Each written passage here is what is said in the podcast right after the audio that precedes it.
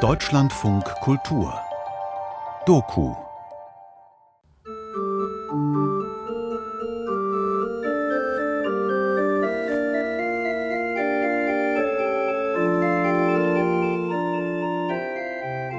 Der Klang der Orgel durchströmt den Kirchenraum von St. Maximilian Kolbe in Berlin-Spandau.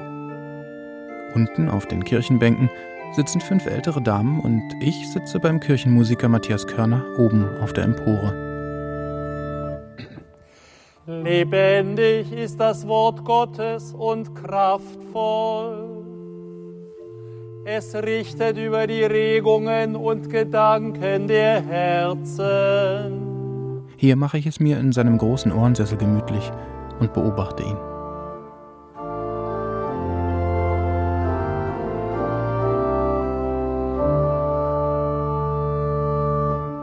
Wenn Matthias spielt, dann sieht er seine Gemeinde nicht, sondern schaut auf die Partitur.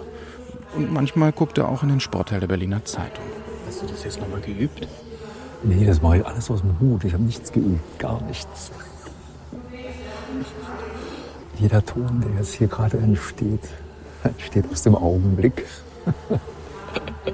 Das, leider hört sich auch ein bisschen so an. Wir kennen uns seit elf Jahren. Matthias, der Kirchenmusiker, und ich, der ich eigentlich gar nicht in die Kirche gehe. Und doch sind wir irgendwie gute Freunde geworden. Ja, ich, ich, also ich singe ja sehr gerne in der Kirche.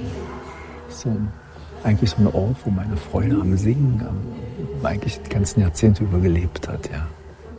In unserem vergangenen Jahrzehnt war er mir oft Begleiter, manchmal sogar Berater. Und von Beginn an hat mich seine schillernde Persönlichkeit fasziniert. Ich hatte ja mal hohe Pläne mit dem Singen. Mein, mein Gesanglehrer war ja ein richtiger Operntenor, Professor Richard Xell. Und ich habe auch viele Jahre in der Neuköllner Oper in Berlin gesungen und hatte sogar noch mehr vor. Mein Traum war immer ein großes Haus in der Toskana mit bodentiefen Fenstern und ich bin dann ein Tenor und Singerharien, aber das hat sich leider nicht äh, verwirklichen lassen. Nun will ich ihn, der so verbunden ist mit der Kirche, mit der Musik, bis zu seinem letzten Arbeitstag begleiten. Wie steht er zu dieser Kirche? Aber dann war ich auch schon zu alt, um jetzt sagen wir mal nach Italien zu gehen und dort weiter zu studieren. Hatte ja schon zwei Kinder und das ging nicht. Schade. War eigentlich so ein tiefer innerer Wunsch gewesen. Hast du schon mal deinen Einsatz verpasst? Ja, wenn ich bei der Predigt zum Beispiel irgendwelche anderen Sachen gemacht habe und gemerkt habe, oh Gott, das geht ja weiter. Man hört ja nicht immer zu.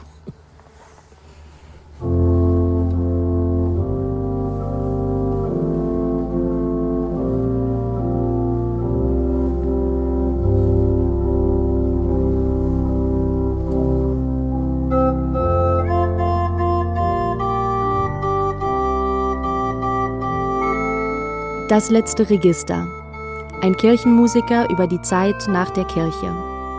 Feature von Etienne Röder.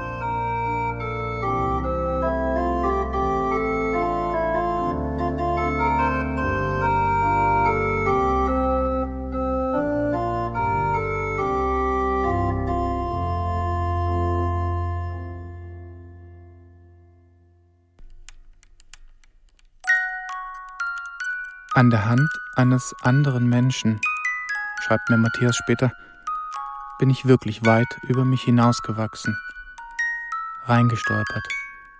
In fantastische Welten und Weiten. Aber ich habe das Gefühl, dass mein Gefäß zu klein ist, dass es mich einfach nur fortreißt.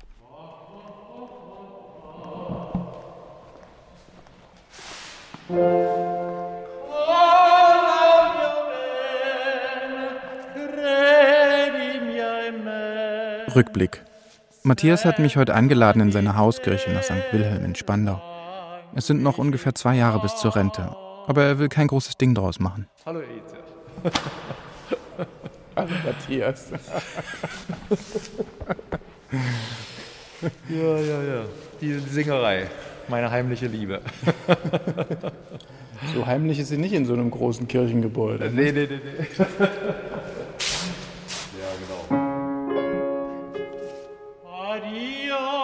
Die Kirche wirkt wie ein riesiger Würfel. Viel Sichtbeton. Kühl. Doch an den Seiten, da scheint das Licht wie durch Lamellen ins Innere.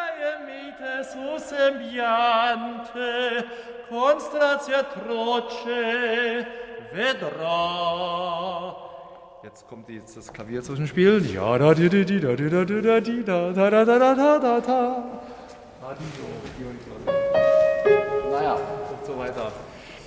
Ja, Eta, aber das war jetzt, das war jetzt äh, nur so ein Präludio.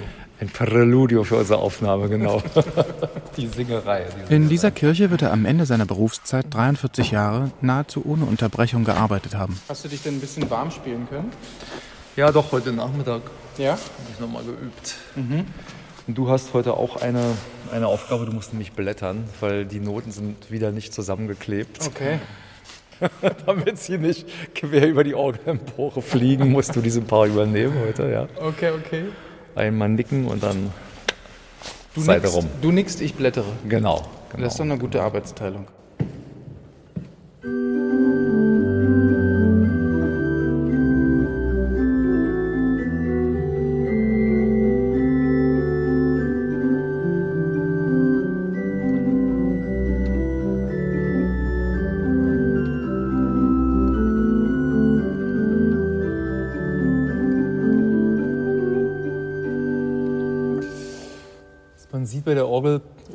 Hört oder eventuell hört, ist, dass dieses Instrument drei Klangebenen gleichzeitig bedient.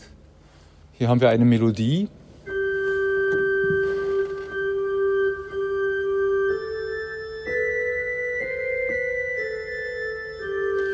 Das ist der Weihnachtschoral Der Tag, der ist so freudenreich. Und dazu hat sich Johann Sebastian Bach eine Begleitfigur überlegt, die ein wenig diese Freude, diese Freude einfängt.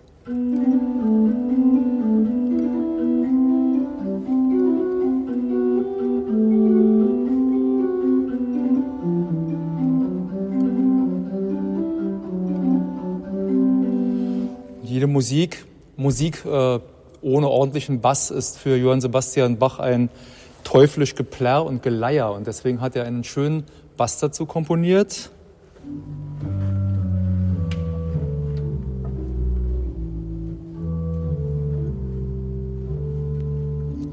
Wenn man alleine diesen Bass nur mit der linken Hand zusammenhört,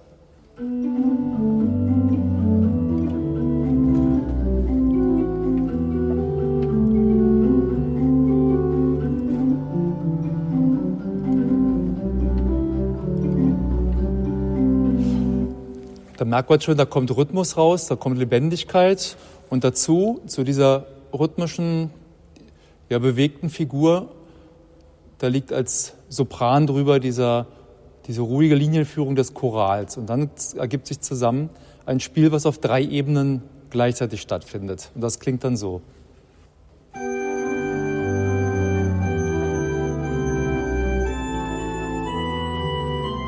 Matthias sitzt auf der Empore der Kirche vor dieser riesigen Orgel wie vorm Eingang zum Himmel selbst. Es ist eigentlich unbeschreiblich, wie Matthias vor diesem riesigen Instrument sitzt. Die Orgelpfeifen sind unter dem Dach gekrümmt und reichen über ihn rüber wie eine große Hand, die ihn greifen will. Die Firma Eisenbad hat sie gebaut, vor 43 Jahren. Vor 43 Jahren hat auch Matthias hier angefangen. Und es ist ein bisschen so, als gehörte die Orgel ihm allein. Merkt man schon, da kommen ganz, ganz andere Klangfarben zur Geltung. Und die Orgel ist ausgebaut bis zum C4 in jedem Manual.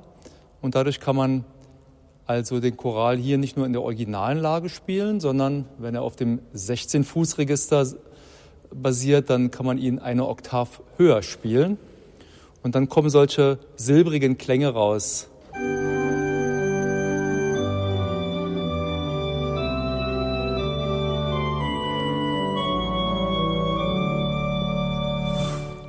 Damit ergibt sich schon ein ganz anderer Charakter gegenüber der ersten Registrierung.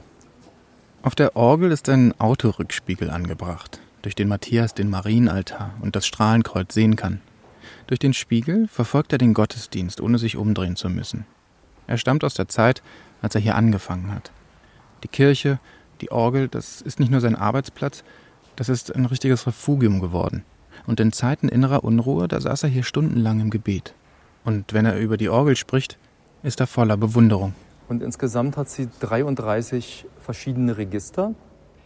Also ein Register ist eine Pfeifenreihe, wo jede Pfeife der Taste zugeordnet ist von gleicher Bauart. So haben wir zum Beispiel Prinzipalregister, die das Hauptklanggerüst der Orgel sind. Die klingen dann so.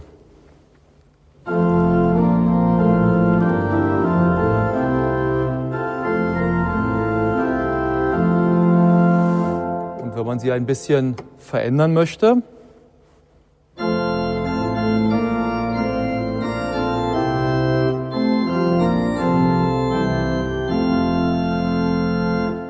Wenn man jetzt noch die Zungenregister, das sind kleine Metallzungen, die schwingen, dann dazu zieht, dann würde sich das so anhören.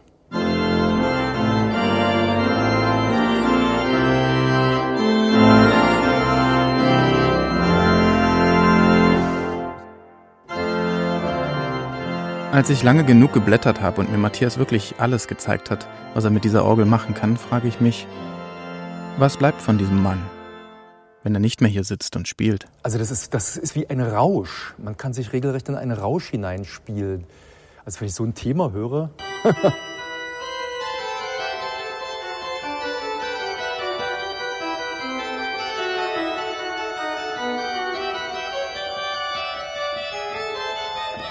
Und so weiter ist das, kommt der Seitenwechsel. Und, und das, das, das, das macht der Bach dann auch im, im, im Pedal. Ja? Dann äh, kommt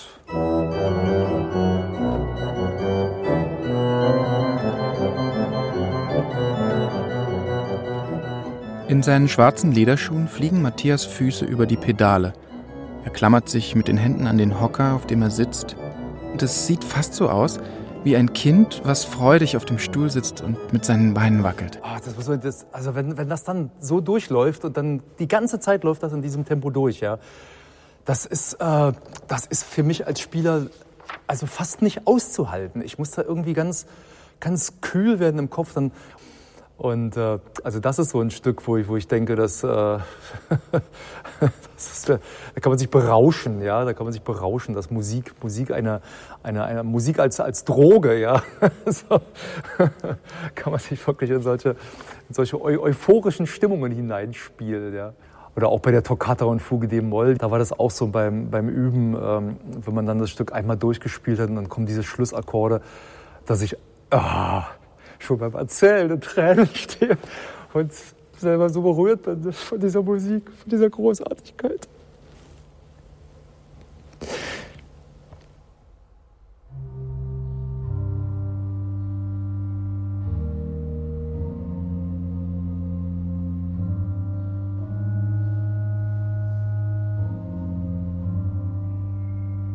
Weihnachtskonzerte, Kinderkonzerte, Chorkonzerte, Musicals, Erstkommunion, Firmung, brechenvolle Kirche.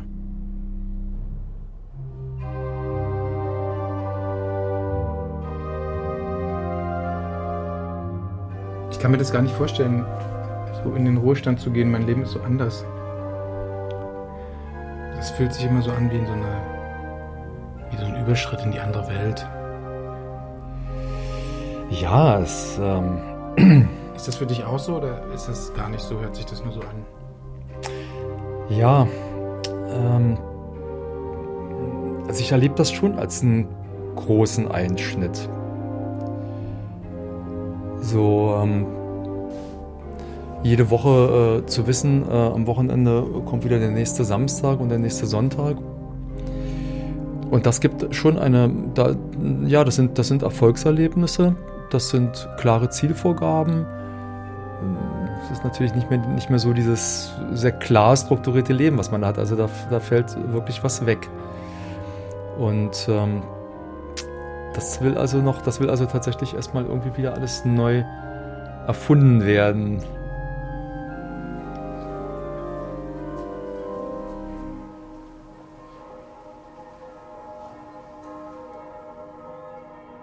Selbstgespräch für ein Innenohr und ein Außenohr. Gemäß der Abgabeordnung Abschnitt ADE gibt es ein Recht auf Abschiedstränen. Ich weine grundsätzlich nur bei schiefen Tönen. Es gibt kein Recht auf gerade Töne. Es gibt mich und es gibt die Orgel und es gibt den Chor. Und mich gibt es auch. Und die Frage ist, wie viele Zukunftspläne pro Umarmung eines Chormitglieds hält die Treppe zur Empore aus, ohne unter dem Gewicht klangvoller Erinnerungen zusammenzubrechen. M 17,9 ist aber nur geschätzt. Apropos schätzen, ich schätze die Aussicht auf noch nicht Absehbares wie Schwingschleifer und Hühnerzucht. Ich schätze, ich komme mit dem Üben aus der Übung. Papalapap, du kannst üben zu üben. Ich schätze, ich werde dem Dasein als König auf seinem Thron nie wieder so nahe kommen wie an der Orgel auf der Empore. Dafür dem Dasein als Hühnerzuchtkönig. Wir könnten alle Sätze, die mit wir müssen beginnen, mit wir könnten anfangen. Ich möchte bitte doch mein Recht gemäß Abgabeordnung Abschnitt ADE in Anspruch nehmen.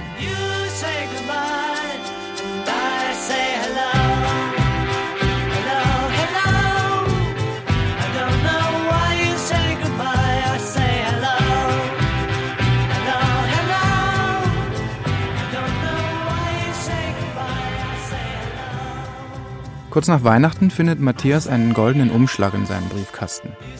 Darin eine A4-Seite mit maschinengeschriebener Auftragslyrik. Der Auftrag kam von mir.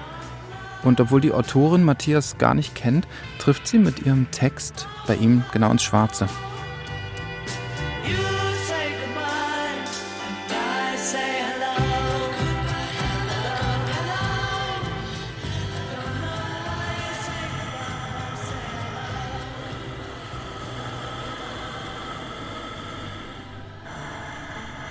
In unseren Gesprächen, da hat er die Rente immer als etwas ziemlich Fernes abgetan. Aber jetzt, mit diesem Text, da dämmert es vielleicht ein bisschen, dass es irgendwann wirklich einen letzten Tag auf der Empore geben wird.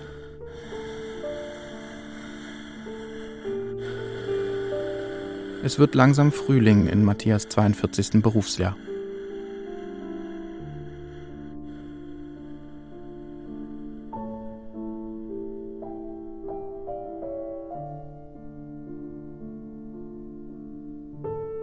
Als er zu Weihnachten 1979 seine Anstellung als Kirchenmusiker antritt, ist er 23.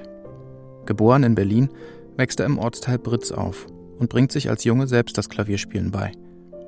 Doch in der beengten zweieinhalb Zimmerwohnung und mit drei Geschwistern lässt er es bald wieder bleiben.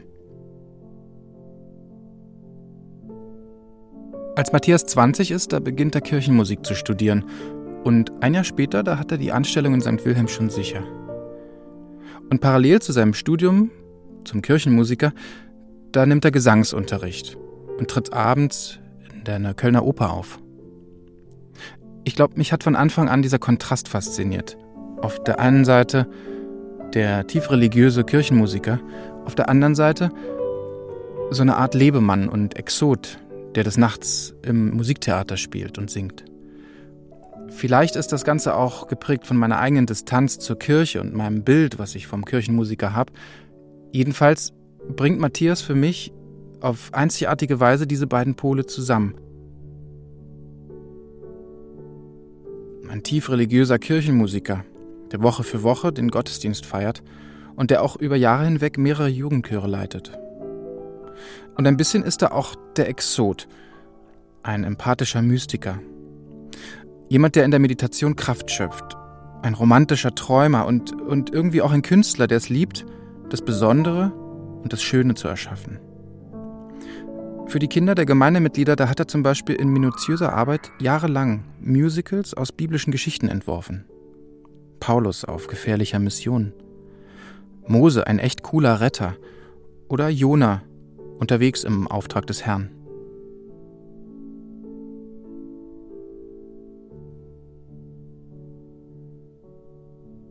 Seit 1989 ähm, sind wir mit den Kindern beginnend stärker in der Kirche aufgetreten. Wir hatten seinerzeit noch einen Mini-Club mit kleinen Kindern dort in der Gemeinde und im, da trafen sich äh, Leute im gleichen Alter und die haben viel miteinander gemacht. Er hat also tatsächlich versucht, für jeden irgendwie eine Rolle zu finden und das Ganze ist dann eben auch war dann irgendwann so ein, so ein Eltern-Kinder-Gemeinde-Happening. Andreas Patermann und Vivian Steffen sind aktive Gemeindemitglieder in der Pfarrei St. Wilhelm. Was ja eine richtige Probentage, also eine intensive Woche in den Herbstferien dann auch war. Ähm, wirklich eine tolle Zeit. Die tolle Zeit, von der Vivian und Andreas hier sprechen, ist vorbei. Vorbei sind die Musical-Probenwochen, bei denen die ganze Gemeinde von der Vorbereitung bis zur Aufführung involviert war. Die Eltern, die haben zum Beispiel Kostüme genäht oder Kuchen gebacken. Die haben sich getroffen und ausgetauscht. Ja, das war ein großes Projekt. Der hat im Sommer, glaube ich, oder im, im Frühjahr hat er angefangen. Ich habe da eine Idee. und dann vielleicht im Sommer oder, oder ein Jahr vorher geplant, gebucht, gemacht, überlegt, geschrieben. Wenn Vivian und Andreas von dieser Zeit erzählen, dann leuchten ihre Augen. Ich erlebe Matthias als auch jemand, der gerne mal Blödsinn macht, der gerne mit Kindern zusammen ist und der gerne auch mal ja, diesen kleinen Jungen lebt. Also dieses Spielen, dieses Toben.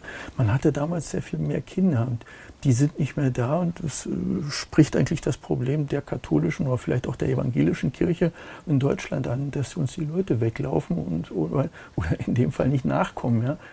Die Jugendgottesdienste werden nicht mehr angeboten. Und auch Ministranten gibt es kaum noch. Lektorendienste in der Messe, die machen die Erwachsenen. Und Firmlinge kaum Anmeldungen. Was ist da passiert?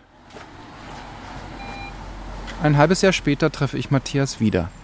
Eigentlich sind es jetzt nur noch ein paar Monate bis zur Rente.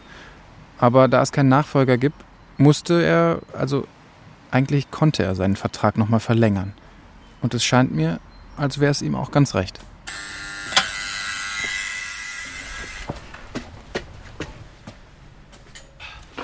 Hallo Matthias. Da bist du ja. Schön.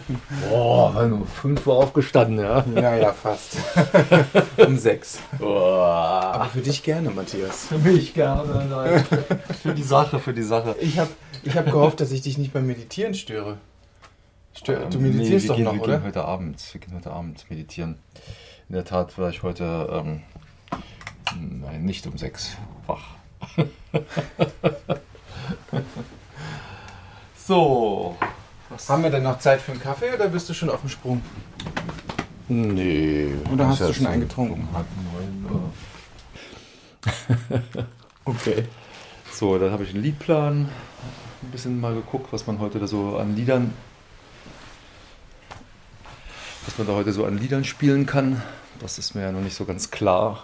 Aber da muss ich ja mal irgendwann mal irgendwann mal mir Gedanken drüber machen. Seit 13 Jahren ist er nun schon Kirchenmusiker von zwei Gemeinden, die zu einer Pfarrei zusammengefasst wurden. Dann gucke ich halt so im Internet nach und welche Lieder die Leute dann so singen können, was denen vielleicht Spaß macht. Oder auch morgens, wie hoch die Stimme wohl noch so reicht, wenn sie dann morgens anfangen zu singen. Ne? Das sind so Kleinigkeiten, aber vor allen Dingen auch so, ähm, dass es ein, ja, so einen guten Auftakt gibt zur Messfeier, also dass die Leute gut reinkommen und. Heute ist eine Messe. Äh, ja, nee, das ist eigentlich sowas wie eine Wort Gottesfeier. Also das macht kein Pfarrer, sondern das macht so eine, eine, so eine ältere Dame, eine Lehrerin. Das ist ein normales Element, also diese Wortgottesfeier, dass das von einer Frau geleitet wird, oder ist das jetzt gerade aktuelle Entwicklung in der katholischen Kirche? Also das ist insofern aktuelle Entwicklung, als dass ja insgesamt schon Priestermangel herrscht. Und äh, dass aber auf der anderen Seite die, die Gläubigen mehr, also die Messfeier gewohnt sind und die Messfeier auch wollen. Also eigentlich so der katholische Christ, der möchte, sein, der möchte seine Messfeier haben, ja. Mit Sakrament, mit Kommunionausteilung, vorne steht ein Priester. Und äh, aber der Priestermangel, der führt doch dazu, dass man mehr und mehr auch mal andere Formen ausprobieren will oder muss oder überhaupt den Leuten auch nahe bringen will weil das immer so äh, Tradition zu verändern ist schwierig, weil man hat ja erstmal Gläubige, na, die sind das eben so gewohnt von Kindheit an und für die ist das genau in dieser Weise wichtig, zum Beispiel ihre, ihre heilige Messe zu haben. Die katholische Kirche, vor allem ihre Würdenträger, hat sich in der öffentlichen Wahrnehmung bei der Auseinandersetzung mit eigenen Fehlern nicht gerade mit Ruhm bekleckert. Die Institution wirkt starr. Vielleicht sind die Angebote der Kirche auch aus der Zeit gefallen. Vielleicht findet man nicht die richtige Sprache, um die Leute zu erreichen. Matthias jedenfalls, der hat mit seinen Musicals die Gemeinde zusammengebracht. Woanders, da treten viele aus den Kirchen aus. Die Pfarrer sind im Allgemeinen, also da habe ich eigentlich selten jemanden erlebt in meinem Berufsalltag überhaupt nicht, dass ich da immer jemanden, jemanden erlebt habe, der, der wirklich so eine, ähm, so eine innere Weite oder auch vielleicht auch Intellektualität hatte, dass er die Dinge sehr klar darlegen konnte, so dass es auch so eine echte geistige Erhellung war. Das da erlebe ich da weniger. Oder gar nicht. Halt schon, ne? Also bei so jemandem wie dem, wie dem Dr. Klee schon, ja. Ein Dilemma, das bei Matthias und seiner Frau Küchengespräch ist. konnte der zusammenbringen und hat da, hat da etwas, etwas geschaffen, wo man, wo man verstanden hat, ja. Ich kann das jetzt nicht so im Detail benennen. Und nicht einfach nur wiederkäuen, was irgendjemand gesagt, ohne es Mhm. verstanden zu haben. Das merkt man doch sofort, wenn jemand den Mund aufmacht, was da für ein Geist hinter ist. Also es geht euch sogar so, dass ihr Gottesdiensten so... Die sind ziemlich kritisch. Hm. Also was unser Herz, was mein Herz anspricht, da bin ich dankbar. Da bin ich am liebsten. Aber heißt das für dich dann in die Messe gehen oder ist das Ja, sozusagen auch. Auch. Und Auch. trotz, trotz dieser ganzen Widerstände. Trotz täglichem Meditieren. Das Mhm. ist, ich fühle, die Messe hat Ebenen, die sind ganz, ganz tief. Und mit denen stimme ich vollkommen überein. Vom ersten Moment meines Lebens stimme ich mit denen überein. Ich habe eine ganz, einen ganz guten Start gehabt ins Leben. Ähm, Das war, das war leuchtend, das war voller Schönheit und regelmäßig, jeden Sonntag und alles, was dazugehörte. Und das hat mich auf Dauer genährt. Und davon gibt es in den Gemeinden, wo ich jetzt hingehe, viele, wo ich das genau fühle. Die wissen, das ist ihr Zuhause und das geben sie auch nicht her. Da gehen sie hin. Das ist so eine Art Stillstand in der Natur. Wir fahren los zur Messfeier. Es sei ein außergewöhnlicher Luxus, der den Leuten geboten wird, sagt Matthias. Vielleicht werden es fünf bis sechs ältere Damen, die heute zusammenkommen. Und dass da jemand Orgel spielt, sei eigentlich gar nicht vorgesehen. Sein potenzieller Nachfolger als Kirchenmusiker wird vor so wenig Leuten schon nicht mehr spielen, meint er. Genau, jetzt, äh, jetzt gehen wir mal in die Sakristei. Jetzt können wir mal mit, mit Uschi sprechen. Ja. Guten Morgen. Hallo. Angekommen in St. Maximilian Kolbe werden wir von Ursula Heine empfangen, die die Wortgottesfeier heute vorbereitet hat. Hier würde ich mit der Gemeinde als äh, Schlussgebet machen. Ja. Ja, weil wir ja den Rosenkranzmonat haben. Genau. Und wir Mhm. haben wenig äh, äh, Rosenkränze gebetet.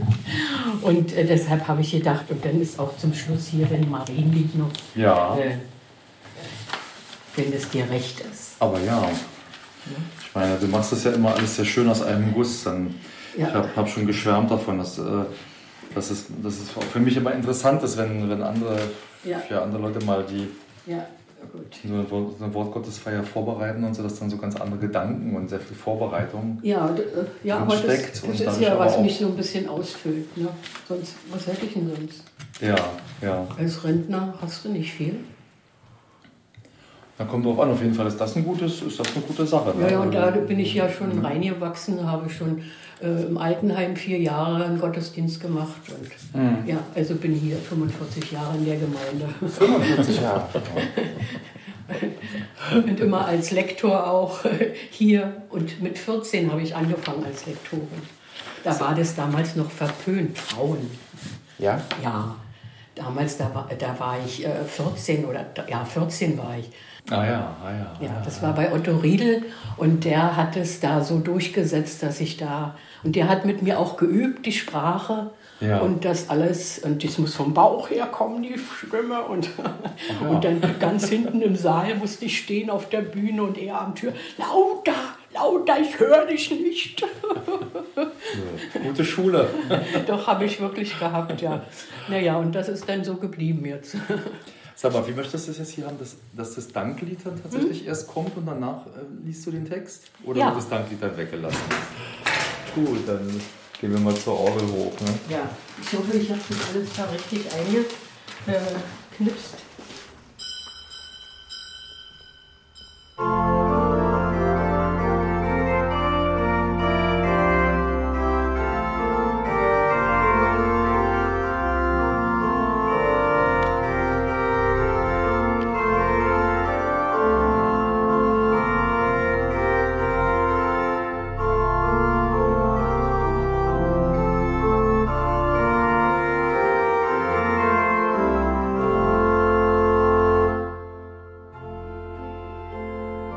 Irgendwie sehe ich ja meine Aufgabe immer darin, die Menschen ja, äh, zu öffnen, also seelisch zu öffnen im Grunde genommen, indem man ihnen ja, fröhliche, nachdenkliche, majestätische, also Musiken in aller Art vorspielt und, und, und sie seelisch bewegt. Und wenn das gut läuft zwischen dem Priesteramt und dem Kirchenmusiker, dann kann so eine Messe also wirklich auch ein, ein spannendes Erlebnis werden, eigentlich eine ganzheitliche Erfahrung in der katholischen Kirche.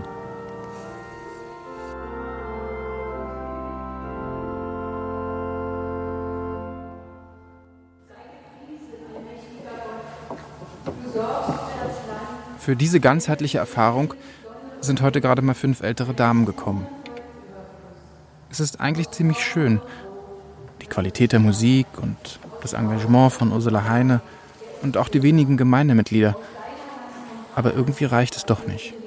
Manchmal denke ich mir, ja, du, das ist mehr, als wenn da jemand so pff, irgendwie so missmutig ist. Muss ja schon um neun die Messe, um, um elf hat er die Beerdigung, um zwölf das Taufgespräch, um eins kommt die Hochzeits. Paare und wollen mit ihm reden und so weiter und so weiter. Also da finde ich, da ist mehr Inspiration bei, wenn jemand zu Hause sich Gedanken macht und einfach Zeit hat und Texte auswählt und, und passend für den Tag das aufeinander abstimmt und so. Das, ich finde, das hat dann, das hat dann auch einen Wert, ja? so, so, so eine, seine eigene Gültigkeit. So, ja. ja. Und das ist ja hier Gottesdienst für Frauen und du bist ja der Diener anscheinend, ne? Ja, genau.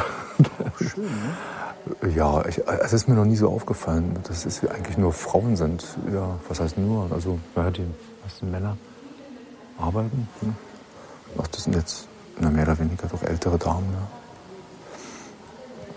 Aber das macht ja nichts. Das ist, ähm, das ist dann eben für die, die kommen. Ne? Ab Januar 2023 werden dann insgesamt fünf Gemeinden zusammengefasst. Wo Glauben Raum gewinnt nennt sich das dann. Andreas Patermann blickt auf diesen Prozess allerdings mit Sorge. Der Glaube sollte wieder Raum gewinnen. Ähm, man, so, man, sollte an die Ränder der, der, Gesellschaft gehen, obwohl wir dabei mittlerweile wahrscheinlich stehen und nicht mehr in der Mitte der, der Gesellschaft. Praktisch ist es dazu verkommen, dass es tatsächlich nur eine Organisationsreform war, dass man mehrere Gemeinden zusammenlegt zu einer neuen Großpfarrei. Und jedenfalls für unseren Raum kann ich ausschließen, dass der sich irgendetwas in Glaubensdingen geändert hätte, dass wir jetzt an Ränder gehen oder dass wir irgendwie das äh, Leben anders gestalten, sondern wir sind ähm, mühselig darum bemüht, ähm, die letzten Reste, die wir noch haben, am Leben zu erhalten. Was für uns Katholiken in Berlin, wir waren immer eine Minderheit, aber insoweit kein Problem war, als das Umfeld ja immer noch christlich war. Und wenn man jetzt mehr und mehr erlebt, das schrumpft, wir werden sowas wie die Christen in Syrien nach Assad oder die Christen im Nordirak, ähm, dann ist das zwar nicht aufbauend, aber es schlägt mich nicht unbedingt nieder, sagt mir aber, wir müssen irgendwas machen. Was, äh, wir müssen zusammenrücken, wir müssen uns was einfallen lassen. Ich gebe aber zu, dass es mich schon frustriert zu sehen, dass die Kräfte, die das nicht wahrhaben wollen, dass wir in Richtung Syrien oder Irak uns bewegen, äh, dass die eigentlich im Augenblick noch die, ja, die Beharrungskräfte darstellen. Am Ende des Jahres kommt wieder ein goldener Umschlag bei Matthias im Briefkasten an. Der Auftraggeber bin wieder ich. Dieses Mal eine Schmährede. Es gibt weniger Stichpunkte und Ähnlichkeiten sind rein zufällig.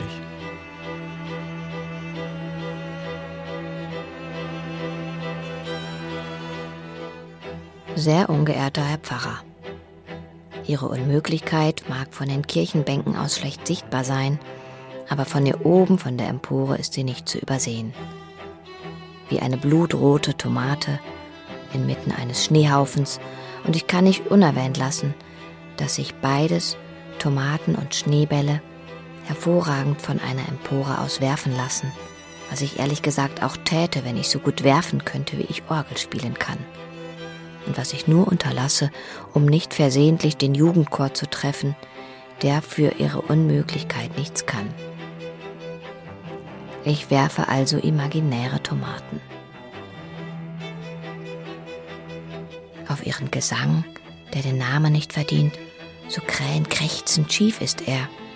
Und der melodischste Tag unserer Gemeinde war der, an dem sie Mandelentzündung hatten und nicht mitsangen.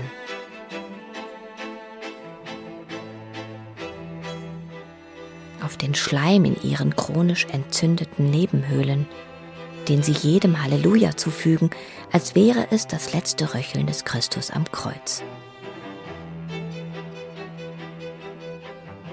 Auf ihre schlurfenden Füße, die bis zur Empore die Kirche mit einem Tinnitus erfüllen, wollen sie eine Rille in den Marmorboden schlurfen, um zu beweisen, dass sie auch den geduldigen Steinklein kriegen?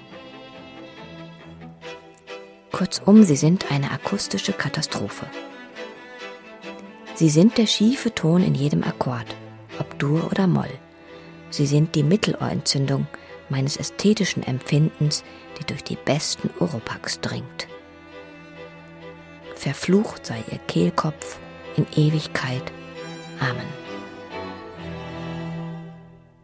Mich frustriert er aus den genannten Gründen, das, was Andreas gerade gesagt hat, dass, dieses, dass die Impulse ähm, durchweg von Ehrenamtlichen getragen werden müssen, dass es da niemanden gibt, der sowas Mitreißendes hat, der, der das nochmal verdeutlicht, worum es eigentlich gehen soll. Also jeder hat so sein eigenes Kirchenbild und sein eigenes Verständnis und es gibt da keinen, der einmal an die Hand nimmt und sagt, das ist es alles und da wollen wir eigentlich hin. Das ist gerade das Problem, dass die Katholiken darauf warten, dass sie jemand an die Hand nimmt. Ja, aber es braucht jemand. Wenn man die Leute fragt, was wollt ihr, kriegt man keine Antwort. Das ist ein, ein Problem dieses Prozesses gewesen, dass die äh, Amtskirche verlangte, dass die Laien sagen sollen, was sie wollen. Und die Laien waren davon überfordert, weil sie noch nie sagen durften in der katholischen Kirche, was sie wollen. Ich glaube, dass die Mehrzahl unserer Gemeinde, nicht nur unserer Gemeindemitglieder, sondern überhaupt der Gläubigen in Berlin eigentlich von der Situation überfordert ist. Alles bricht weg, wenn man jetzt jüngst diese Daten da hörte, wie viele hunderttausend ausgetreten sind in kürzester Zeit aus der Kirche. Und wenn man auf Treibsand steht, was fällt einem dann ein? Oder wenn die Flut steigt, was fällt einem dann ein? Andreas und Vivian sind zwei wache und kritische Menschen. Sie haben ihren Humor nicht verloren, auch wenn die Flamme, mit der sie einst für ihre Kirche brannten, kleiner geworden ist. Erloschen ist sie nicht. Dass Menschen der Kirche ganz den Rücken kehren, können sie aber erstaunlich gut nachvollziehen. Zu viel ist vorgefallen, zu wenig wurde gut aufgearbeitet. Für sie wäre ein Austritt aber kein Weg, denn der Glaube ist ihr Zuhause. Warum sie trotz sinkender Mitgliederzahlen und einem als frustrierend empfundenen Erneuerungsprozess dennoch weiterhin in den Gottesdienst kommt, kann Vivian klar benennen. Um den Bogen zur Musik zurückzuschlagen, was hat mich immer wieder dazu bewegt, in die Gemeinde zurückzugehen? Da ist es tatsächlich die Kirchenmusik. Die Musik, die ich von Matthias oder von dem Organisten, der da gerade Dienst hat, aber vor allen Dingen von Matthias höre.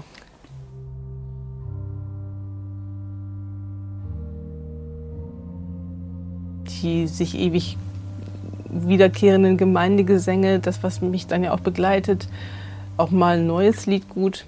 Aber diese, die Musik so Kirchenmusik im weitesten Sinne, das ist dann wieder das, was mich dann wieder so ein bisschen erdet, beruhigt und sagt, naja, es, es hat ja doch irgendwie ein Ziel. Also nur die Texte an und für sich oder nur den Gottesdienst an und für sich, das wäre es, glaube ich, nicht. Ich brauche tatsächlich die Musik.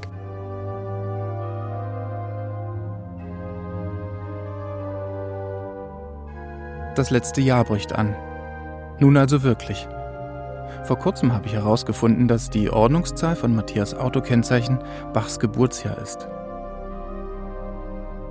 Matthias will in seinem nun 43. Berufsjahr noch einmal ein neues Stück einstudieren. Natürlich von Johann Sebastian Bach. Telefonisch erreiche ich ihn immer öfter in der Kirche. Er ist nun neben den Gottesdiensten und Wortgottesfeiern noch öfter dort, um Bachs Passacaglia zu üben. Das Stück hat er vor 43 Jahren schon mal einstudiert. Es war sein Examensstück. Damit ist er zum Kirchenmusiker geworden. Jetzt geht er immer öfter auch neben den Gottesdiensten und Wortgottesfeiern in die Kirche, schließt sich ein und übt es wieder, tanzt mit seinen Fingern und Füßen über das Instrument.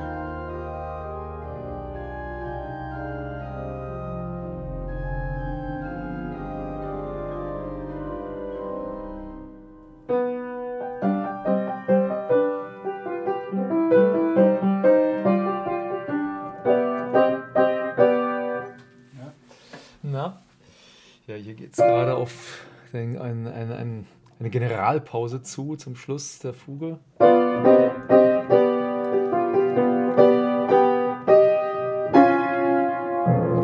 Der sogenannte neapolitanische Sechstakkord, der damals bei den Orgeln, die ja nicht wohl temperiert gestimmt waren, sondern, sondern äh, in, in alter Stimmung standen, natürlich ein Ereignis war.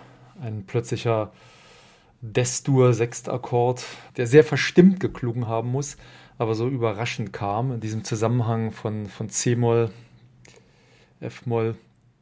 Das muss ein Ereignis gewesen sein, plötzlich da diese, dieses Stück pausieren zu lassen und dann wieder aufzugreifen. Dann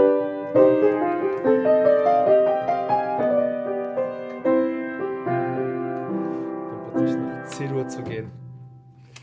Was sind denn da die Schwierigkeiten besonders? Naja, es gibt einige sehr virtuose Stellen, wo, wo, das plötzlich dass die, die Viertelbewegung in, in, in, in Triolenachtel aufgelöst wird. Oder es gibt äh, harmonisch einfach, einfach sehr vertrackte Stellen. Wenn man das mal langsam sich anhört, dann man meint gar nicht, was, man meint gar nicht, was da, was da für, für äh, Töne zusammenklingen.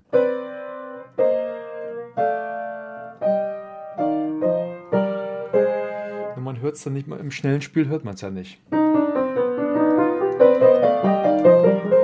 Da ist dann die Linie, die Vorwärtsbewegung entscheidender und dann nimmt man gar nicht so sehr die Dissonanzen wahr. Aber die Dissonanzen sind ja, sind ja richtig, richtig hart. Das sind ja, das sind ja drei Töne nebeneinander. Aber ohne diesen Moment äh, würde, würde, würde die Musik einfach sterbenslangweilig werden. Das braucht einfach diese Dissonanzen, diese, diesen Zusammenhang zwischen Dissonanz und Auflösung in die, in die Konsonanz.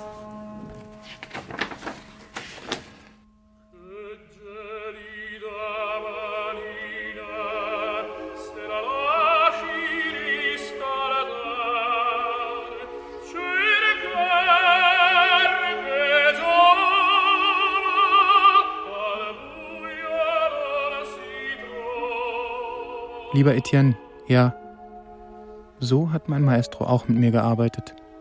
Genau der gleiche Stimmansatz, die gleiche Arie. Aber er hat mir die hohen Cs genauso vorgesungen.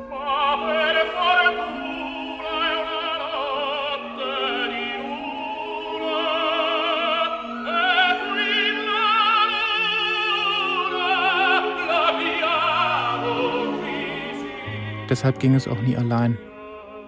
Es hat wieder eine unstillbare Sehnsucht in mir geweckt. Aber es hat sie gegeben. Die Momente, wo der Himmel offen stand.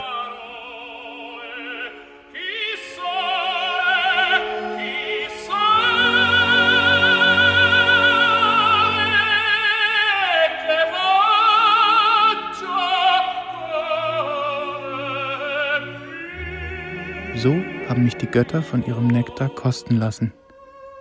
Aber diesen Schatz konnte ich nicht bergen.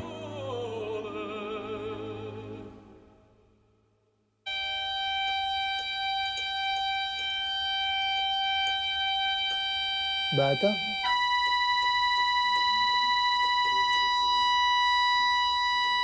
Weiter.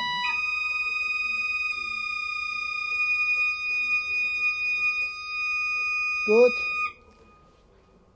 So.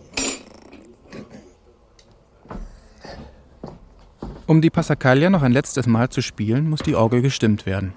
Dafür ist Orgelstimmer Michael Fischerleck heute nach St. Wilhelm gekommen. Das mache ich nach Gehör jetzt. Ja, das ist, äh, der Vergleichston ist ja da. Das ist ja gestimmt. Das ist äh, hier der Hafenprinzipal, der, der wird also gleichschwebend gestimmt. Es gibt ja unterschiedliche Stimmungen. Und die sind natürlich äh, unterschiedlich nutzbar. Also es gibt äh, in Barockzeit vor allem also musikalisches Theater, hat man da früher gemacht zum Beispiel. Das, äh, es gab die, die reinen Stimmungen, das war quasi der Himmel, das Zenit und die reinste Stimmung war dann meinetwegen äh, D-Dur oder, oder C-Dur, je nachdem.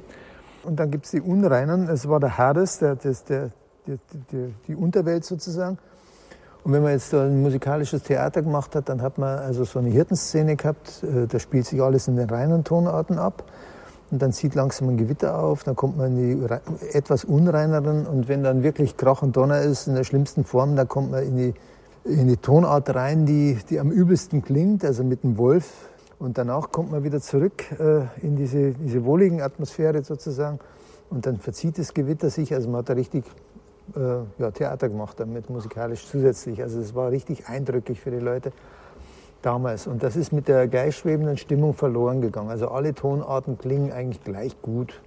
Also ja, man, hat's, ja, man hat sich ein bisschen verbogen. Aber es das heißt, ähm, dass man halt, äh, ja gut, Barock oder überhaupt wie Bach gespielt hat mit der Stimmung, das kann man jetzt auf dem Gleichschwebenden gar nicht mehr nachempfinden, weil das einfach eine andere Art war zu stimmen.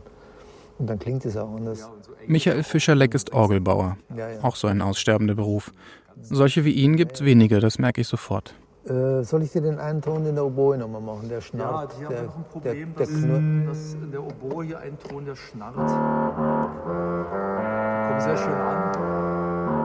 Genau, der sollte einen 8 Fuß machen, macht aber einen 16 Fuß, also macht ja. größer als er ist. Genau, da, da müsstest du... Da gehen wir ran, da muss ich die Zunge anders aufwerfen. Nee, nee, ich muss die anders aufwerfen, die kommt in der Mitte wieder hoch, die Zunge. Das heißt, die schließt nicht richtig. Er nimmt mich mit ins Innere der riesigen Eisenbadorgel.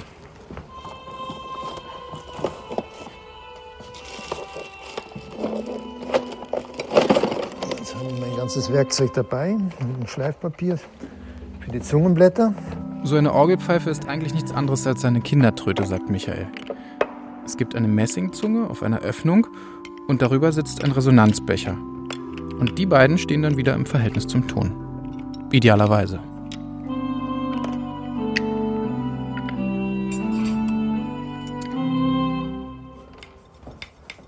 So, jetzt ist es so, dass, ich die, dass die Kehle vorne immer ein bisschen oxidiert ist. Also die ziehe ich erstmal blank. Und das Schnarren kommt also unter anderem auch daher, oder kann daher kommen, dass die Zunge sich in der Mitte wieder hebt, wenn man die Spitze runterdrückt vorne. Und das ist bei der Zunge tatsächlich der Fall. Naja, jetzt schauen wir es mal. Schnarrwerk ist Nahwerk, sagen die Orgelbauer. Aber die werden auch immer weniger, meint Michael. So, jetzt. Matthias, bist du da? Matthias? Ja. Ah, du bist da, okay. Gut, gehst du mal drauf bitte auf den Ton mit Stimmung? Stimmung? Stimmung? Stimmung? Du.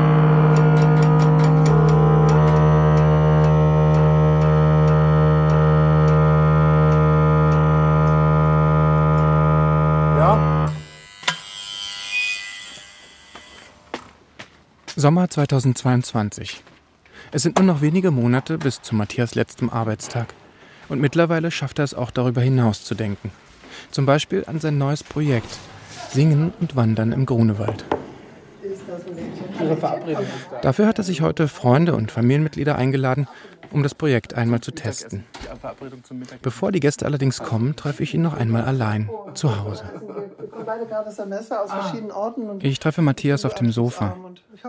Er sitzt schlaff auf den Polstern und blickt ins Leere. So habe ich ihn schon mal erlebt. Da gab es Differenzen mit dem geistlichen Personal. Ja, das ist der Sonntag, ist dann schon ein wichtiger Tag. Die Liebe ist eine Qualität, denke ich, der Nähe Gottes, ja. Die wächst in mir. Oder ich erlebe Gemeinschaft und bin auf einmal nicht nur, nicht nur ich selbst, sondern lass mal mein, mein Ich selbst und meine Sorgen um mich herum äh, ein bisschen los, befinde mich auf einmal in einer Gemeinschaft und erlebe mich als Gemeinschaft. Das ist ein, das ist ein tolles Erleben. Und wie kann sowas jetzt entstehen, wenn du in die Rente gehst? naja, einfach mal so äh, loszusegeln und mal zu gucken, wo man vielleicht so sonst landet. Gibt es vielleicht noch einen Ort, wo ich sage, ach, hier fühle ich mich aber wohl zum Beispiel inhaltlich, hier sind aber andere Umstände, hier sind andere Leute, hier ist ein anderer Pfarrer.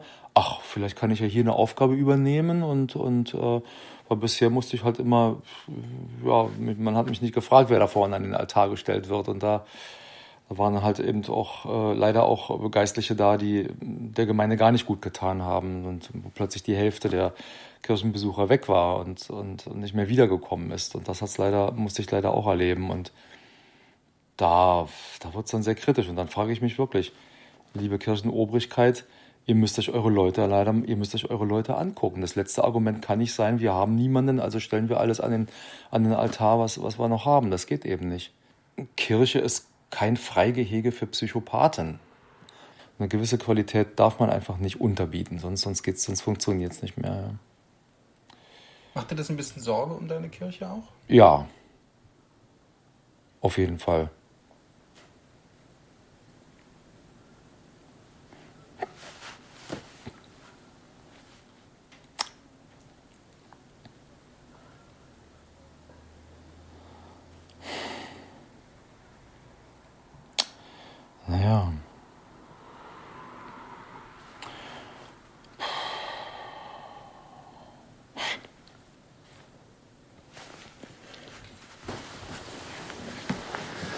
Ah.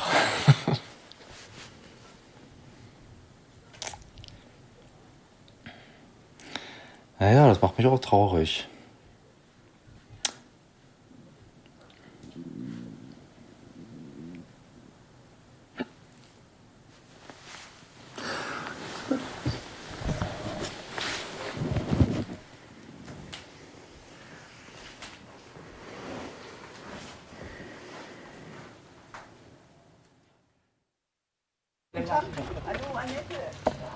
Und dann sind sie da, seine Freunde, die Familienmitglieder und Weggefährten aus der Gemeinde.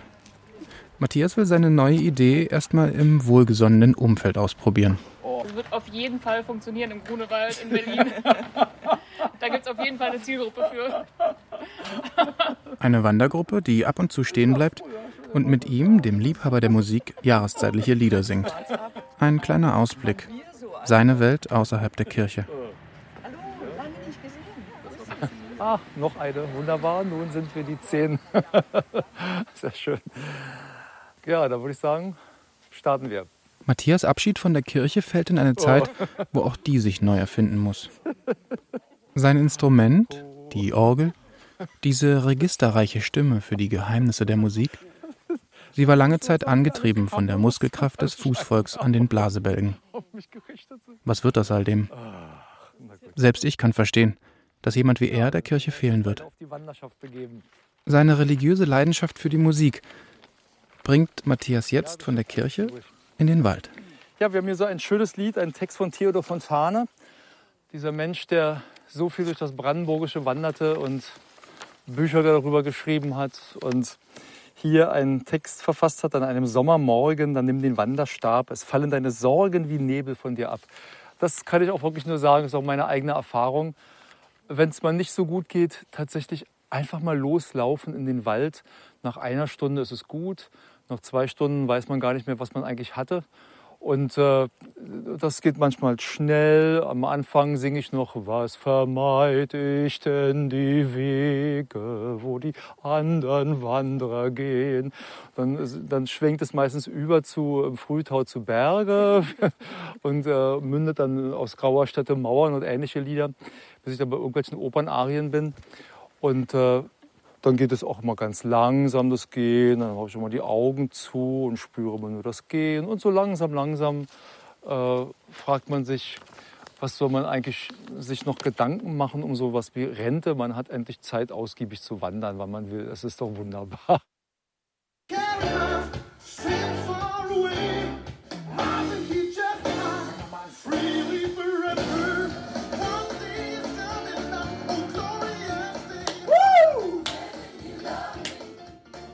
Das letzte Register.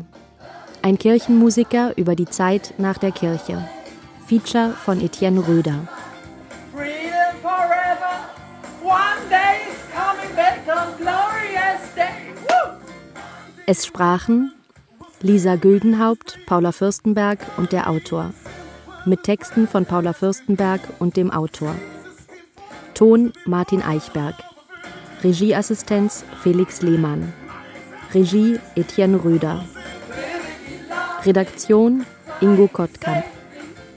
Produktion Deutschlandfunk Kultur 2022.